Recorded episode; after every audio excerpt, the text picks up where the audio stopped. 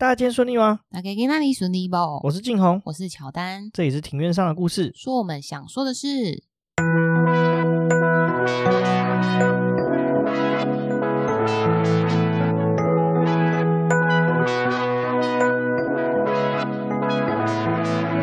因为我们喜欢故事，所以透过故事来认识有趣的事。这里有历史，有书籍，有电影，有风土，还有那些你没注意过的事。我们来读故事，讲故事，在这里扩散你我的小宇宙，还有那些故事所延伸出的观点。Shout out First Story。本节目透过 First Story Studio 上传，Google First Story 了解更多。仅以本集献给那些勇敢的灵魂，英勇的烈士。好，那照惯例，我们要来聊最近在做什么。那嗯，最近哈就是刚开工嘛，那聊聊过年在干嘛？你不是过年 之前你们家冰箱是不是坏掉？哦，这个真的是超级超级无敌崩溃的。就是我们家在除夕的前一天冰箱坏掉，然后它就是直接不能运转，冰箱直接不能运转，然后就因为我爸妈啊、我妹啊，他们就是跑遍了，就是家里附近的什么灿坤啊、全国电子啊，然后大卖场啊。就都找不到可以立即送货的，那好不容易终于找到一台，就是好像 Panasonic 的吧，然后就可以在除夕那一天送冰箱，所以才得救。而且，但是其实冰箱很多东西已经坏掉，就直接丢掉了，好惨哦。对啊，就很衰。可是还好啦，是不是在除夕当天？因为当天的话，应该更找不到可以送冰箱的人了。对，你们就要一路饿到饿到开工了，就是直接外食，外食应该也只能吃 seven 吧。而且。除夕如果没有订东西的话，你等于那天完全没办法。哦，对，我们那天就我妈很强，她就直接变火锅出来，就很快就准备火锅，就是弄得看起来很丰盛，但其实是应急出来的料理，也还不错啦。好，往好处想，起码就是冰箱隔没几天就出现了。就后来是在除夕的呃，就当天中午就送来，可是那时候因为我是。才知道说，原来新的冰箱送来啊，不能马上擦擦头诶，要过四个小时之后才能擦擦头，然后擦擦头之后又要再等四个小时，你才能正式的让那些食物离出。为什么？因为要让那个啊冰箱的环境就是已经变成有足够的保冷效果。哦，原来是这样子啊。你需要给冰箱点时间。除了这个冰箱坏掉这件比较爆笑的事情的话，就是我们过年期间我们去了一趟和平岛。对，就是在基隆的和平岛。其实老实说，过年不管去哪里都会狂爆塞，塞到爆炸。对，所以我们就选了要收门票的地方，想说看，想说看人会不会比较少一点。而且因为这是离双北很近，我就不用开车到很远的地方。因为真的过年这样塞起来，真的超崩溃。我一大堆同学去中南部，他们不管南下也塞，还是北上也塞，真的超恐怖。听说行车时间都比呃平常好像还要再多，大概。Double 的时间，对啊，我就觉得说，呃，过年要回老家的人真的是蛮辛苦的，因为我们两个刚好就是家乡啊，什么都在台北，都在双北啊，所以就没有这个反向塞车的问题。对啊，我我奶奶家骑摩托车十分钟内就到得了，那外婆家骑摩托车二十分钟内就到得了，那真的是不错啊！你也可以考虑走路试试看。我才不要嘞！你不是很喜欢走路，号称最会走路的人，就是走路跟。那感觉不一样啊！哦，好吧，这很复杂。哎，对，那我们可以再讲一下和平岛，就是，呃，因为我其实有一个习惯啦，就是我可能去了这个景点，或者是去吃了这间好吃，就是好吃的餐厅，我就会去留 Google 评论。那其实我是有在和平岛的 Google 地标上面留，就留五星评论，然后。他们的应该是志工吧，然后他就是有回复，然后他就是说，其实和平岛这个景点它是有获得 ISO 二零一二一的永续认证国家级景点。他说这个认证好像是亚洲唯一有获得，就是在基隆这个和平岛。那目前就直到。三月十五号都有活动，那这活动就是跟冲绳县的产业振兴公社台北事务所联合举办的共岛祭，那可以就是让这些想念冲绳的你们，也可以就是到和平岛啊，可以提前先预约体验当地的活动，像是三线琴啊、和牛塔可饭，还有冲绳著名的三五手冲咖啡，然后还有冲绳的黑糖珍奶，就是蛮推荐大家可以去那边玩的。哦，难怪那个收门票那个公园里面。它算是展演场嘛，就是有放很多的冲绳的歌，对，放冲绳歌，然后放冲绳的产品，就我觉得还蛮日本风情的，还蛮就还不错了。对啊，而且那个地方其实蛮舒服的。我觉得超级推荐那个，就是呃，爸妈如果你要带小小孩去放电，是很适合的地方。对啊，而且它夏天好像还有海水浴场可以下去游泳。嗯，它有海水浴场，然后游泳池，应该它那应该算是游泳池啊。对，然后还有一个有救生员。特殊的地方，忘记那叫什么名字了，看一看忘了，就是有一个地方要预约，然后你才能去的。哦，就是有点像是走走水路吧，然后走过去看。对，说有一个超神秘秘境。对，就大家可以就是先提前先预约啊。对啊，然后另外一个事情就是，嗯，过年前的时候，其实我 Netflix 有上一个新的戏，就是《大债时代》，这个东西也蛮好看的。然后我那时候跟我妈一起看，然后那时候我们就超大声尖叫，因为这个场景都是在我们家附近拍的，跟工厂相关的。哦，对，因为静红家住在树林，树林这一区其实是算是比较算是工业区，然后工厂也、啊、工厂林立。对啊，对我们来说是蛮深刻，因为大债时代这我还没看完了哦，讲到这个你还偷跑？哦，还蛮好看的，我把它看完了。对，你不要爆雷哦。好，我不会爆。但是后面有一个神展开，就还蛮妙的。就听说看完的人都觉得这出还不错，就还蛮写实的啦。就是我觉得比较像是那种，嗯，也有一部分是。小虾米要对抗大鲸鱼的那种感觉。对，其实我觉得现在台湾这种职人剧其实越做越好，总比以前那种都偶像剧那种小情小爱这种职人剧，好像对我们这种二十几岁的年轻人就看比较看得下去啦。就相对的也我觉得比较实用吧，因为小情小爱那个都我觉得其实发展是蛮有限的啦。对啊，好了，那我们这前面聊差不多了，我们今天的主题是什么？你知道吗？我们要做的是跟二二八相关。其实我觉得我们做这一集啊，有另外一个原因，是因为我觉得说，其实从小到大，就我们大家都知道二二八要放假，就是很开心说，哎，和和平纪念日，然后要放假，然后上班族可能就想说，哎，我可能就是看要怎么请假，然后让自己可以就是过个年假。那我觉得这个假的由来，就是也是有有发生一件很算是历史上台湾历史上很。惨痛的经验，对，而且因为这一集还有一个蛮重要点，因为我们录音的时间是今天二十一号嘛，对不对？对，二月二十一号的下午四点五十五分。老实说，我们上一集录的内容到现在都还没上，我们记得上一次录好像是一月初录的。对，但是因为觉得说我们接近二二八，然后要想要赶快产出相关的内容，对，我们觉得说这个事情蛮重要的。那刚好前阵子我在网络上有看到说，哎。我们居然有一个二二八国家纪念馆，这以前我都不知道这件事情。啊、哦，我只知道二二八的和平公园，而且一开始我还不是要做这个二二八 国家纪念馆，我那时候要做那个景美人权园区。其实这个我有点搞乌龙了。其实景美人权园区比较 focus 在白色恐怖，那是二二八之后的事情。那也是因为这样子，就是研究之后才发现有一个这个二二八国家纪念馆。但是除了这二二八国家纪念馆以外呢，在那个台北市的二二八公园里面呢，还有一个这个台北二二八纪念馆，这两个地方是不一样的哦。哦，所以说其实是有两个二二八国家纪念馆，那一个是在二二八和平纪念公园里面，对，就是我们以前常讲的那个新公园。哦，我小时候很喜欢去那边，就是找那个松鼠玩。我们找到松鼠就很兴奋。现在应该越来越少了。我不知道哎、欸，我小时候的印象就是说，看到那松鼠就很想把它射下来，然后看能不能弄来吃之类的。真的是屁孩。好，那我们今天要讲的是这个二二八国家纪念馆这个建筑，还有它里面是可以参访的。这个地点在哪里呢？这个其实很近哦，其实它就在这个我们的。台湾最强高中建国中学的旁边，建中旁边。对，它的地址是台北市中正区南海路五十四号。那它的对面是行政院农委会。可是我觉得它的这个建筑看起来是比较低调，所以说你们要去的话，可以就是需要稍微找一下。对，然后等一下我们也会稍微介绍一下这个建筑。其实它这个建筑是日本时代就盖好的建筑了。那来聊聊它的开放时间。它开放的话，就是跟全台湾的博物馆一样，差不多就是。每个礼拜二到每个礼拜天开馆，那礼拜一都是休馆啊。遇到国定假日的话，基本上那一天还是会开馆，即使遇到礼拜一还是会开馆。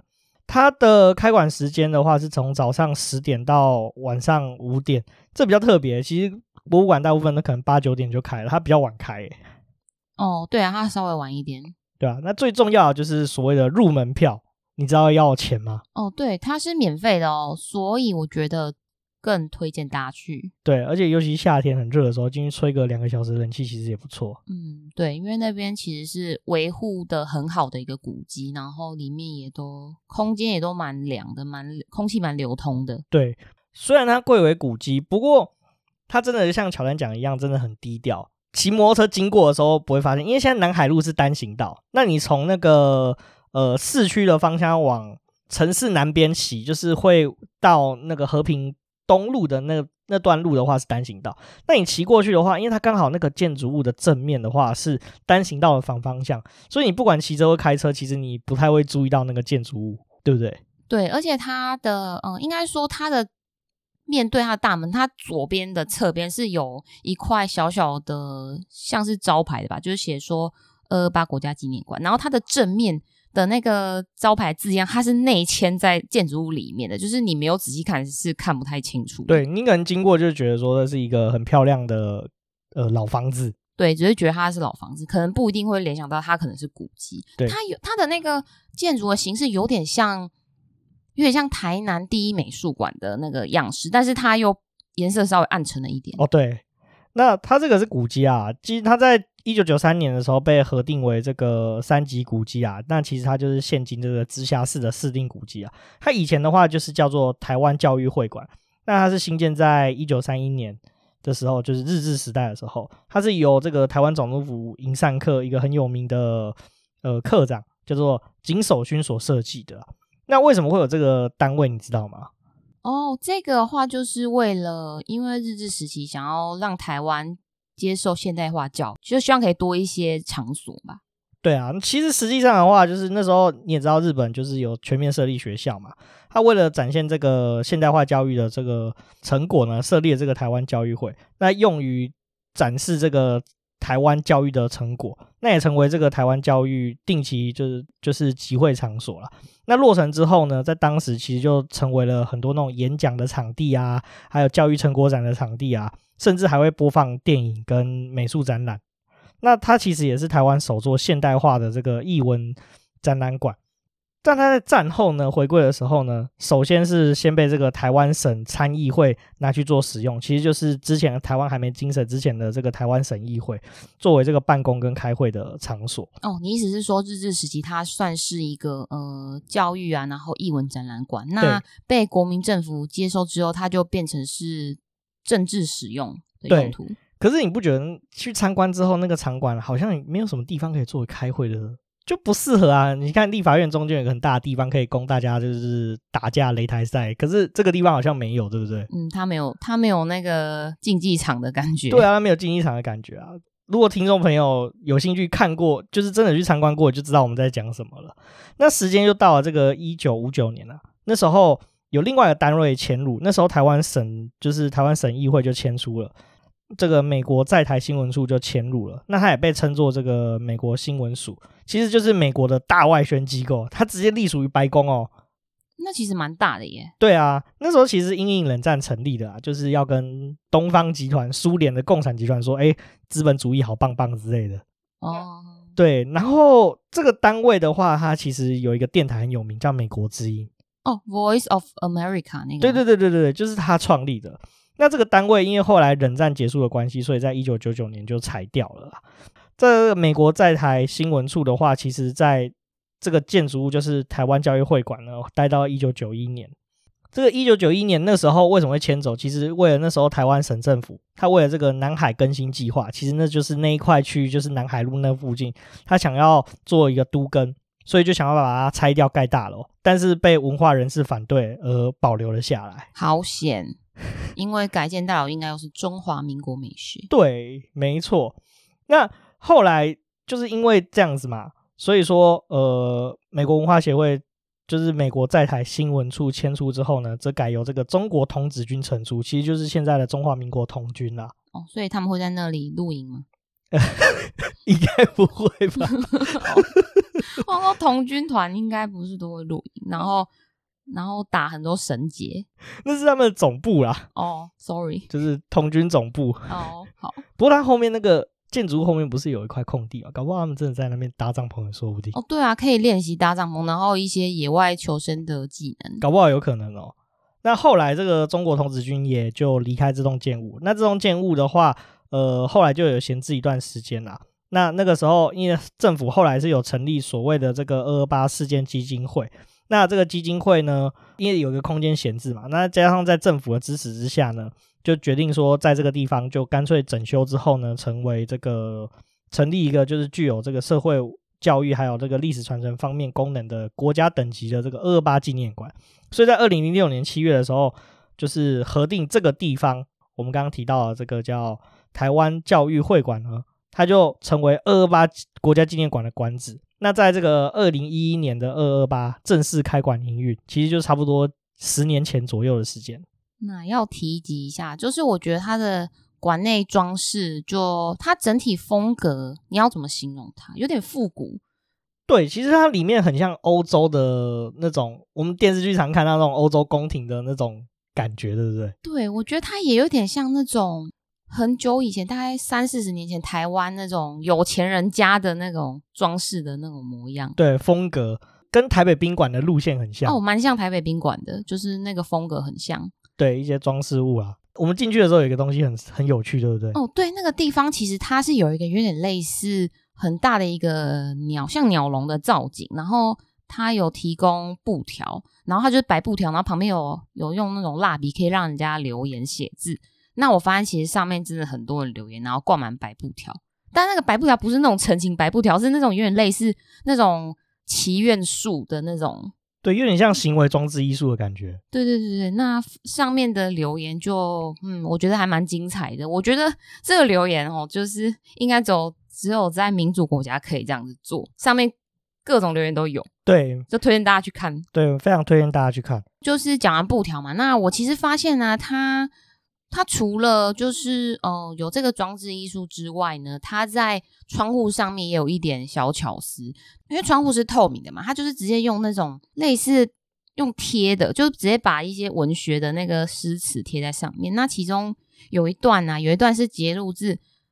走出二二八的阴影的文章，他就直接在窗户上面就写着说：“当年的碧血已化为绿地，朝夕望着车站前匆忙而冷漠的旅人。今天我们不是过客，而是向历史寻根的归人。”我觉得以上这一段文字是还蛮有感触，就是它是放在这个二二八纪念馆里面，就还蛮适合的。其实我没有注意到，它窗户还有。做这个东西耶，对啊，我觉得这个一定要让大家看，因为我实在是不知道要怎么很精确的表达这个装饰手法。那我会把它放在现实动态上面，就大家就会知道我在说什么了。好哦，那刚提到这个馆的建筑嘛，再来刚前面在提到馆建筑的时候，有提到这个二二八呃基金会的这个事情。那其实这个东西呢，是后来政府解严之后呢，成立了一个基金会，这个基金会叫做二二八事件基金会啦。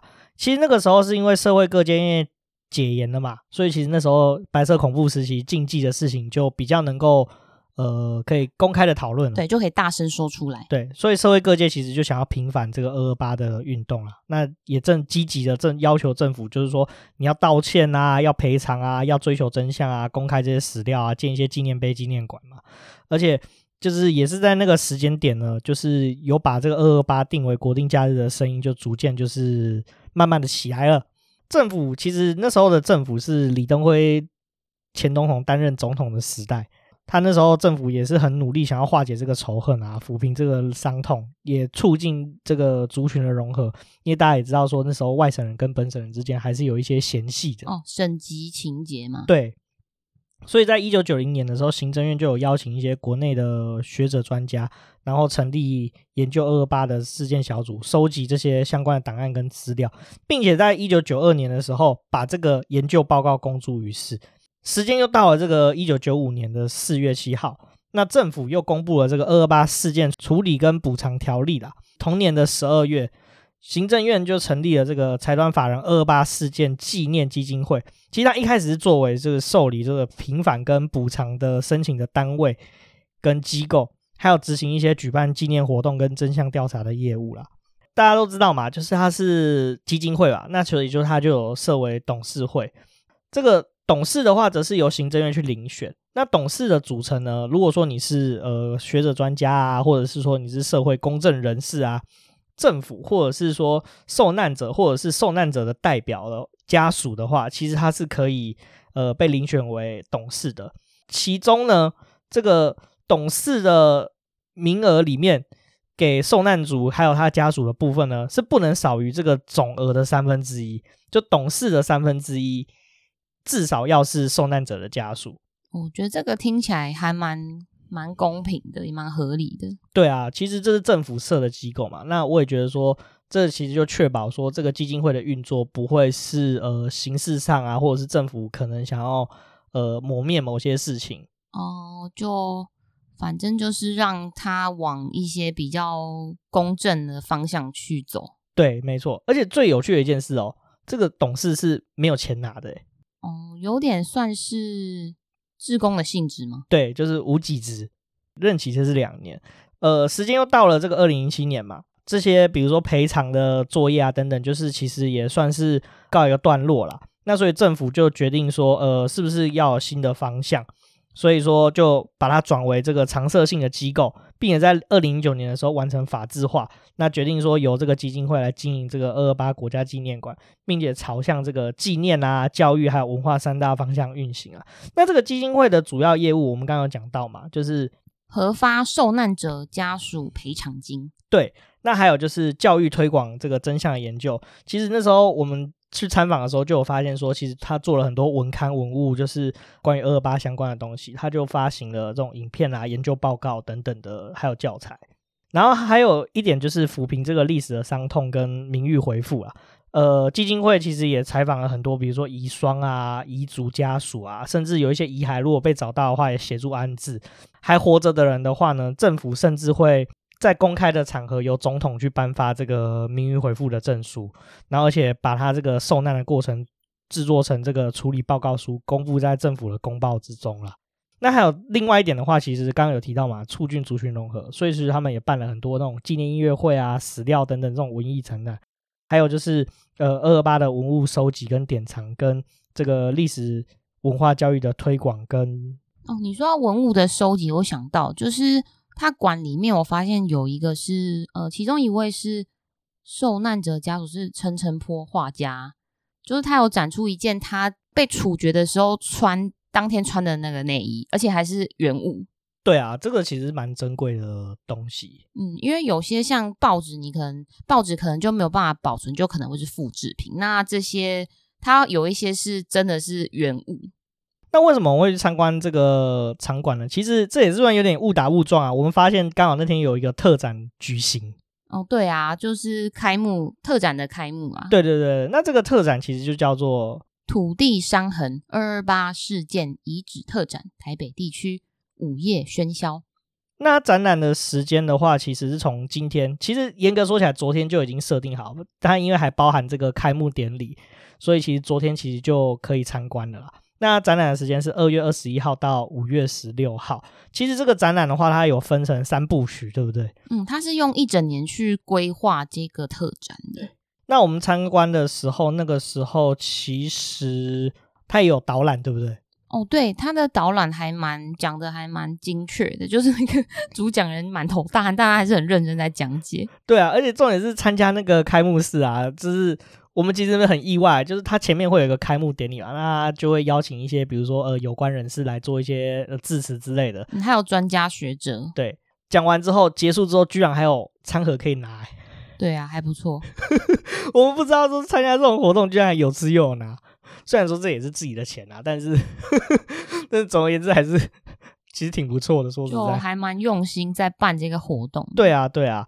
呃，我们先来聊聊就是开幕式的一些内容，因为这个其实如果你去到场馆参观，会听到这些东西啊，就是呃为什么会想要有办这个特展的缘由啦。那我们刚刚讲到说，它除了这第一部，后面还有第二部跟第三部嘛。那其实第一部的话，它二八我们都知道说这个事件一开始查缉私烟嘛，那后来就是有发生了一些冲突，那导致民众被杀，那民众其实呃群情激愤之后呢，呃占领广播塔。那它总共有分好几个阶段嘛，从原本是小小冲突，后来让全岛人都知道这件事，演变成全台大冲突。那其实就是分成好几个阶段说，说呃呃，在第一阶段的时候，跟第二阶段还有第三阶段的时候呢，这些历史场景到底还存不存在？那在这历史场景发生什么事，所以去做一个调查啦。希望透过这个遗址的调查去了解这个二二八事件经过的历史脉络。那这个调查计划其实全国都有分区，就分成北中南东啦。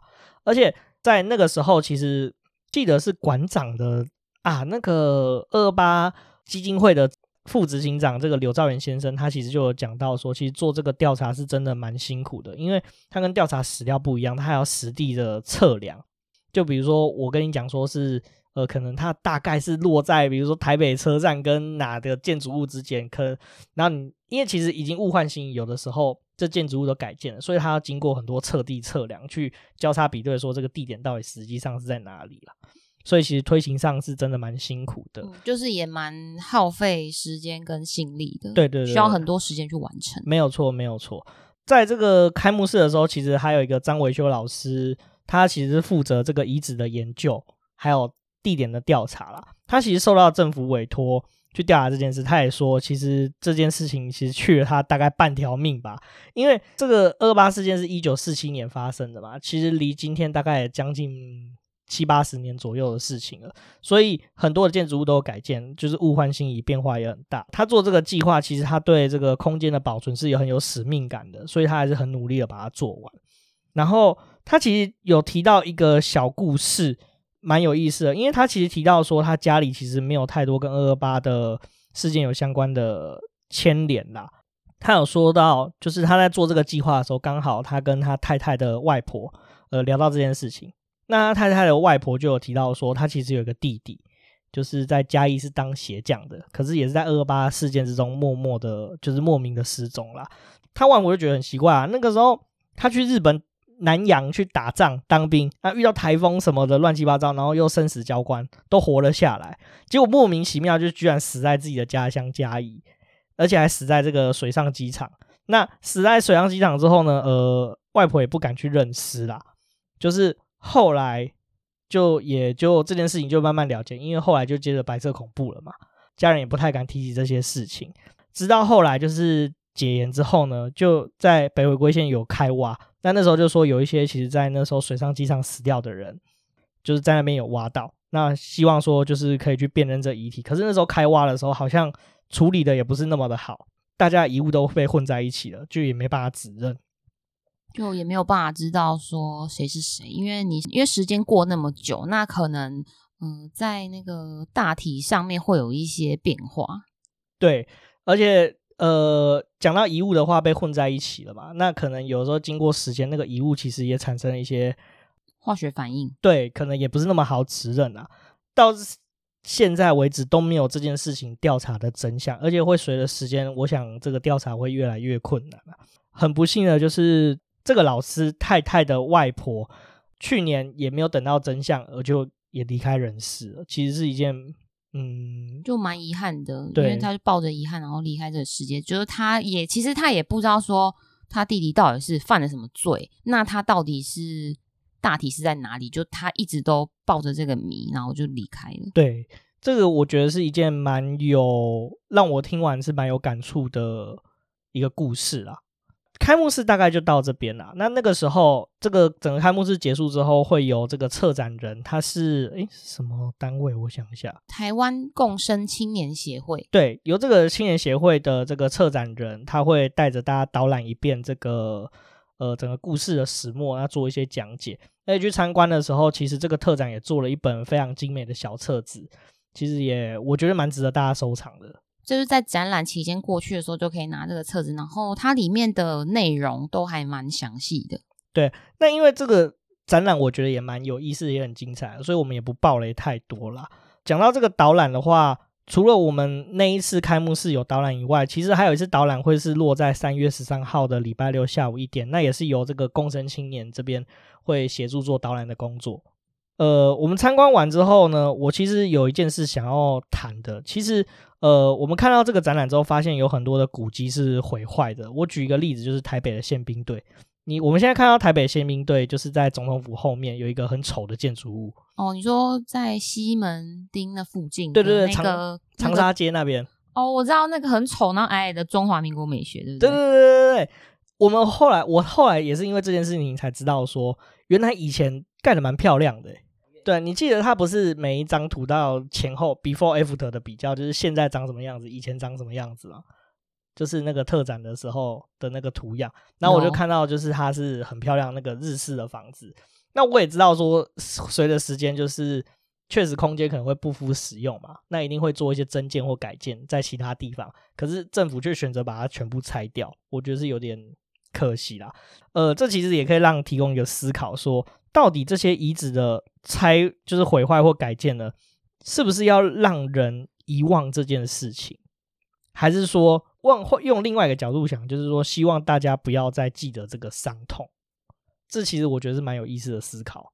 我觉得要看是谁，看是谁操作，然后那个人怎么想的。对，但是我自己的想法是比较像是前者，就是是不是要让大家忘记这件事情？就很像返校里面讲到的，你是忘记了还是害怕想起来？对，其实我觉得这句话蛮值得让大家思考的，就是我看完这个展的一个感觉啦。哎、欸，我觉得不可能，那么恐怖的事情怎么可能会忘记？想太多了吧？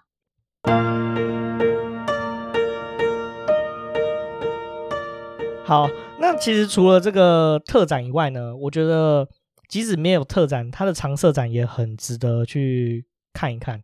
我们都是教改后出生的小孩，我记得我好像是就是白老鼠第二届，我是民国八十二年出生的。你是说小学的时候作业簿啊、联络簿后面都会写做一个堂堂正正的中国人吗？那个时候好像是我们小学一年级，后来我记得念小二还小三的时候，这个东西全都改掉了。嗯，那后来就没有。所以小时候其实我们应该也算是经历过一个有点。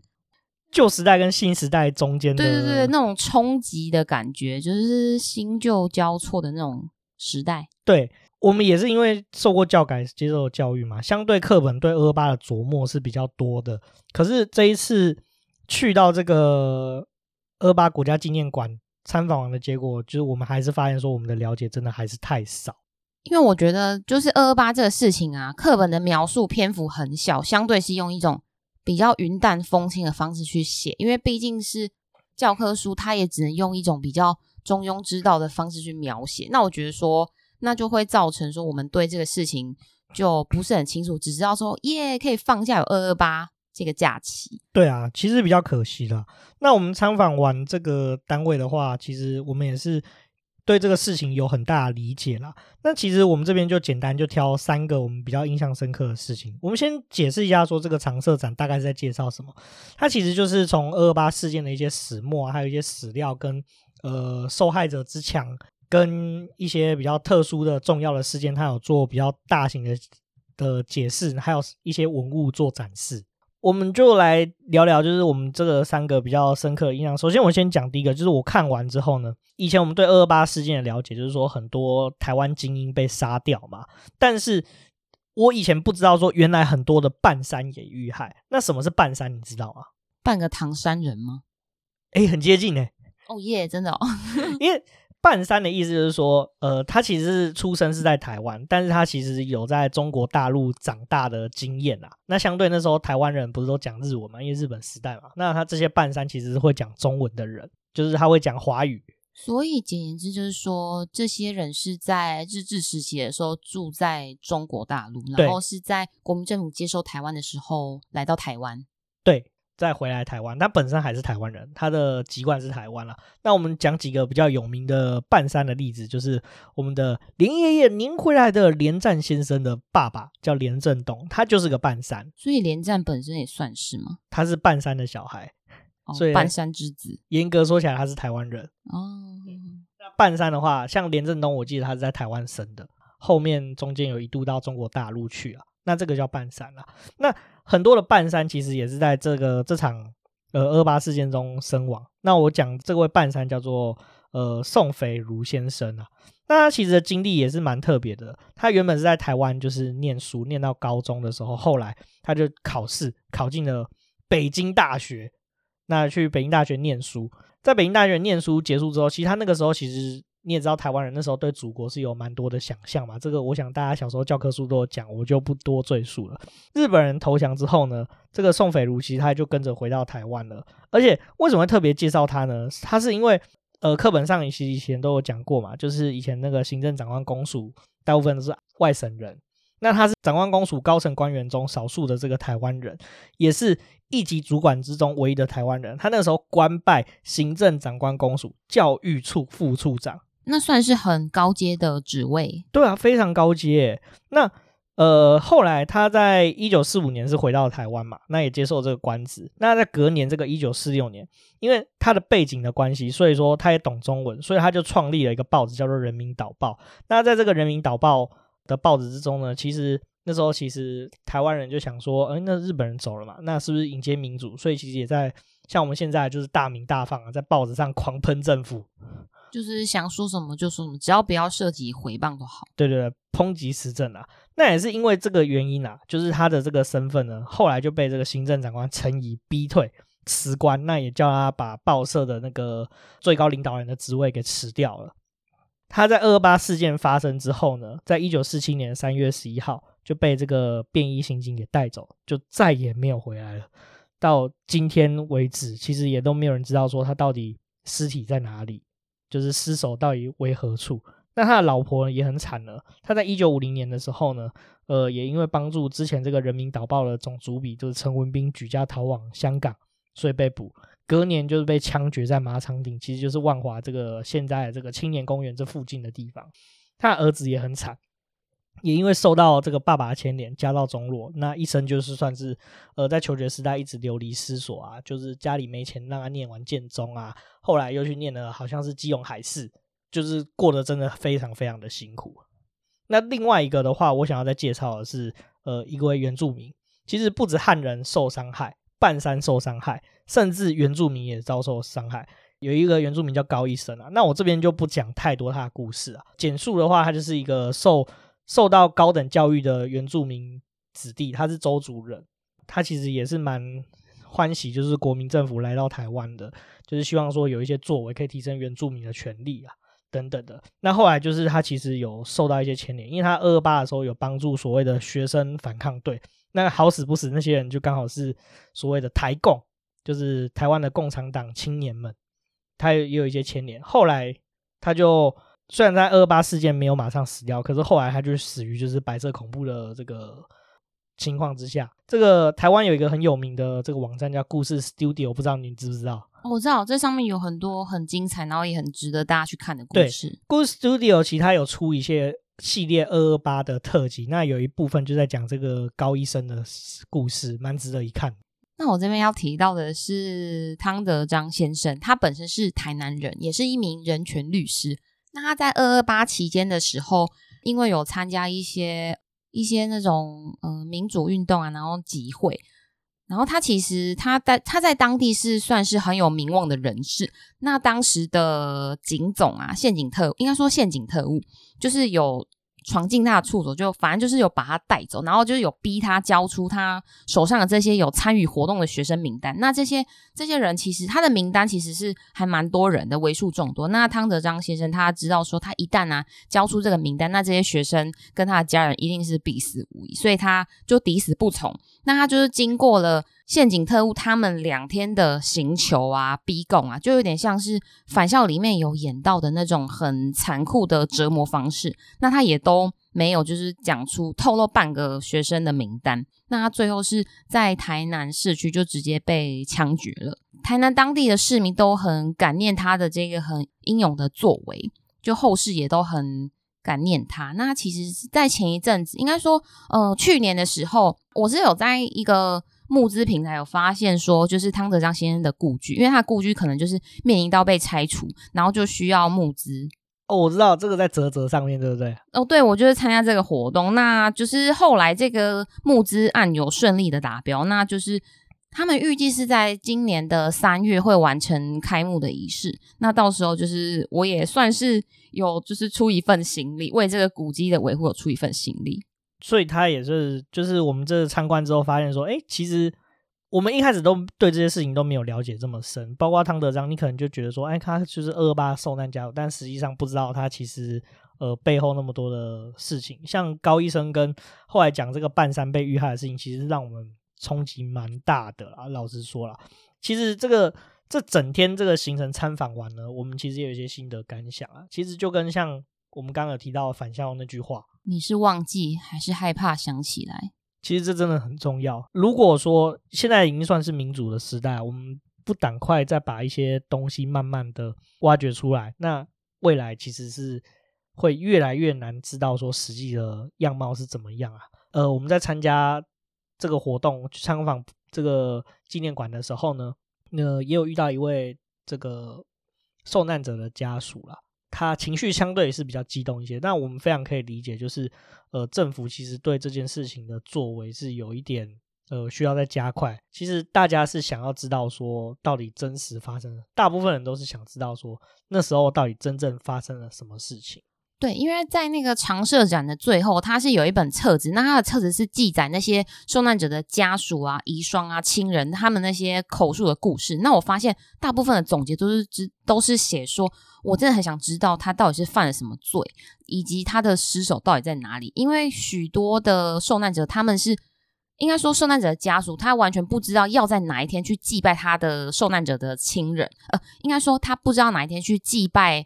他们死去的亲人更不知道说他们的尸骨在哪里，要如何埋葬。对，而且看完这整件事，就觉得说你会对很多的事情有一些改观。我本来就知道说，呃，很多的台湾籍的精英是在那个时候就死掉了，所以造就说，呃，一路脉络下来，有很多的政府官员也好啊，或者是说很多的机会，其实是轮不到本省人去担任的。这个事情过了那么久，其实造成了蛮多的问题。像是所谓的阶级复制等等的事情啊，明明大家都一样的优秀，为什么就你的省级的关系导致说后面后续的发展是受到限制的？其实我觉得这也是可以提供我们去思考的一个观点。如果当时那些精英没有被杀掉的话，是不是现在社会的样貌又跟之前是很有很大的不一样？这件事其实是让我蛮想要去思考这件事情的。其实当时啊，很多是在二二八事件没有离开的这些精英，他们都是在白色恐怖的时候就被罗织罪名啊，然后就直接被杀掉。这件事情，我觉得这个暴行实在是不可原谅。对啊，你对会对政府是失望，而且还是要回归到承认。我还是很想知道说，到底那时候发生了什么事情。我运气也不错，我们家里的人其实是跟这件事相对来说是离比较远一点的。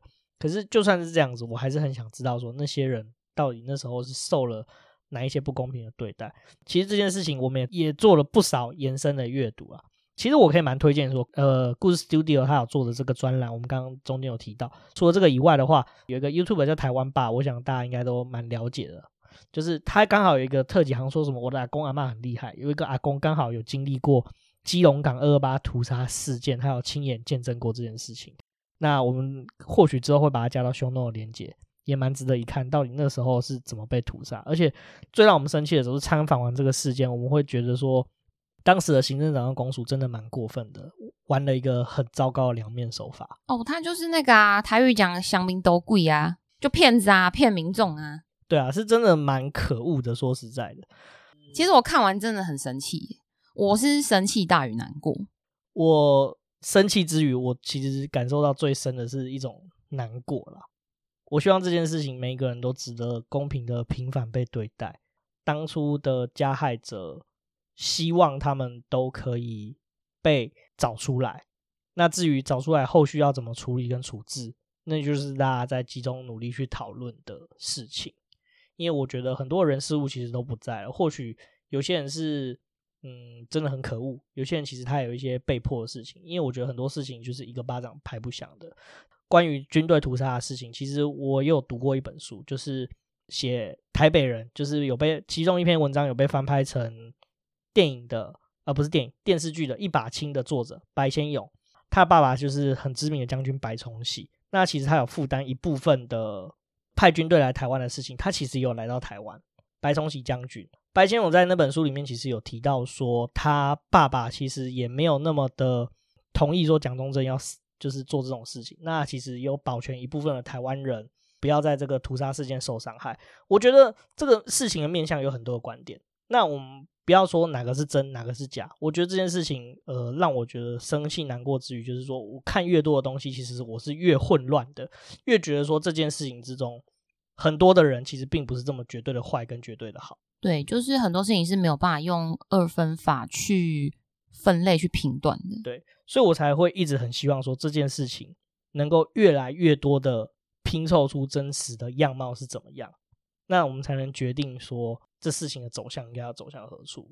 历史啊，就是曾经发生过这些事情啊，应该说不是过去的就让它过去了。我觉得过去的应该要让大家知道这件事情，而不是刻意的去。抹灭啊，然后要让大家去遗忘这件事情。对，有做错就承认，有做对就大家努力的持续保持，然后学习。对，前面讲的那么沉重啦，其实最后来点欢乐。其实这个行程，我觉得呃，很蛮适合一个半天的一个小旅行吧，就半日游。因为其实它是在下午五点就闭馆，那闭馆之后就推荐大家可以去到南机场。去吃晚餐，对，没错，我们是事前中午就去吃南机场的东西啊。那南机场其实早上的摊位跟下午的摊位其实差蛮多的，哦、呃，就有点不一样。晚上是比较相对比较热闹，但是我发现去那边的好像是当地居民比较多诶。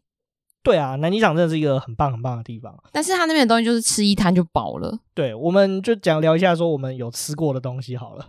我们吃过，就是有一家叫做秀昌水饺，那边其实有三间水饺都很有名，就大家都可以去尝试。对对对，我三间都有吃过啊，我觉得都是水准之上啊。那你说各青菜萝卜各有所好啦。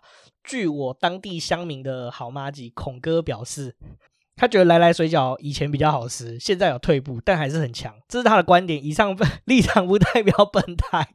哦，好，好，对，那还有另外一个我们也很喜欢的那个水煎包哦，它叫做玉师傅水煎包，它的玉是一左边一个金，然后右边一个玉佩的玉。那它的水煎包比较特别，我觉得它有点有点像是那种真的是煎包，不太像那种蒸的感觉。对，它的煎，而且它那个，我觉得它那个鲜肉口味真的很鲜美。对，它的它的肉很棒，它其实我觉得不太需要另外加那个调味调味蘸酱。然后还有这个，这次就是我们这一次去参加，就是参访博物馆之前去参访的行程。其实我们刚好提到嘛，南机场中午呃卖的东西跟晚上不一样。我们那天原本是要去吃一个那个冈山肉燥饭嘛，但是他休息，对，没开。然后后来我们听到旁边的一个乡民跟他讲说，他们公休一个礼拜。那个好像是老板呢、欸，好像是老板本人嘛，看起来好像是老板，因为他就说啊，拍谢温休困到哎奥利拜里，对奥利拜里。气死我，你都没加丢。哦，对呀、啊，但是也有很不错其他的美食，像还有一个土耳其沙威玛，他就是一个土耳其人在做沙威玛，然后他的店是开在好像我记得是在五十岚前面吧，好像是我有点忘了，反正南机场不大，绕一绕已经绕得到了。对，然后还有一个是林记米粉汤，哦，对，我们昨天中午就是吃这个。对，它有很多的猪的内脏。对，我是内脏天王，我超喜欢，而且它内脏其实价格蛮实惠的，而且蛮新鲜的。说实在，嗯，我觉得它的米粉汤汤头还不错，很好吃。那再来是那个马葱饼，对，它的马是马祖的马，马祖的意思。对，那它其实算是连锁店啦。我们后来有跟那个老板稍微小聊一下，因为毕竟鄙人我呢，曾经也在马祖当过一阵子的兵，就是我义务役的役期是在马祖度过的。哦，有我知道你在节目上应该透露很多次，应该观众都知道。我怕新的听众不知道啊。啊，啊，那其实这个马葱饼我们也蛮喜欢的，它的那个葱油饼其实真的很有嚼劲，说实在。对，它的饼皮蛮特别的，就推荐推荐大家去吃。对，而且我们那天是中午去嘛，我们有刚刚有讲到说，发现早上卖的东西跟晚上不太一样。我们原本中午想说吃完那个米粉汤，想要再吃一摊神秘的小笼包。就后来发现，我们吃完之后，那个阿嬷就推走了。对，他就突然就消失了。对，如果说呃有在地的乡民，也可以告诉我们说南机场还有什么推荐嘛？就是希望大家会喜欢啊。这个行程为什么会说是一个半日小旅行很适合？其实有一个原因，就是这个二二八国家纪念馆呢，其实它离捷运站中正纪念堂不会很远，大概走路六分钟。你出来之后，沿着以前旧的南门市场那条路走，大概五六分钟就会看到这个纪念馆。然后再从这个纪念馆参访完之后呢，你大概再走十五分钟，沿着南海路一直直走，那其实你就会几乎就快要到南机场，大概再走十五分钟左右，你就会到南机场。，所以是一个蛮不错的行程。那你吃饱喝足，之后肚子鼓鼓的，你再散步再回捷运站，其实也是蛮棒的，蛮惬意的啊。对，好啦，那我们今天的介绍其实也差不多到一个段落了啦，也希望说这集就是一点不一样的尝试。那因为也接近二八了，我们也很希望说为这个事件来聊一聊我们的。想法对啊，我是觉得说，呃，放假之余也要大家知道说这个假期是怎么来的，以及这个事件它发生了之后对大家的影响，还有对我们的意义是什么。那我们今天就差不多讲到这里喽。欢迎各位听众来到我们的 Apple Podcast 下面打星评分留言，或者是分享给你们觉得有兴趣的任何朋友。那也欢迎追踪我们的 IG，那我们的 IG 是 Story on the Yard。你在放大镜直接搜寻庭院上的故事，也可以找到我们哦。那我们会在 IG 上面会放一些生活动态啊，或者是推荐的 Podcast 啊，或者是一些书籍影集的分享。感谢 First Story 的技术资源，我们有语音留言连接。那如果说你用语音留言的话，或许我们可以在节目上把它放出来哦。对，那我们都会在节目上一并的回复你们哦。所以我们今天就讲到这边喽，那我们下次见，拜拜。拜拜。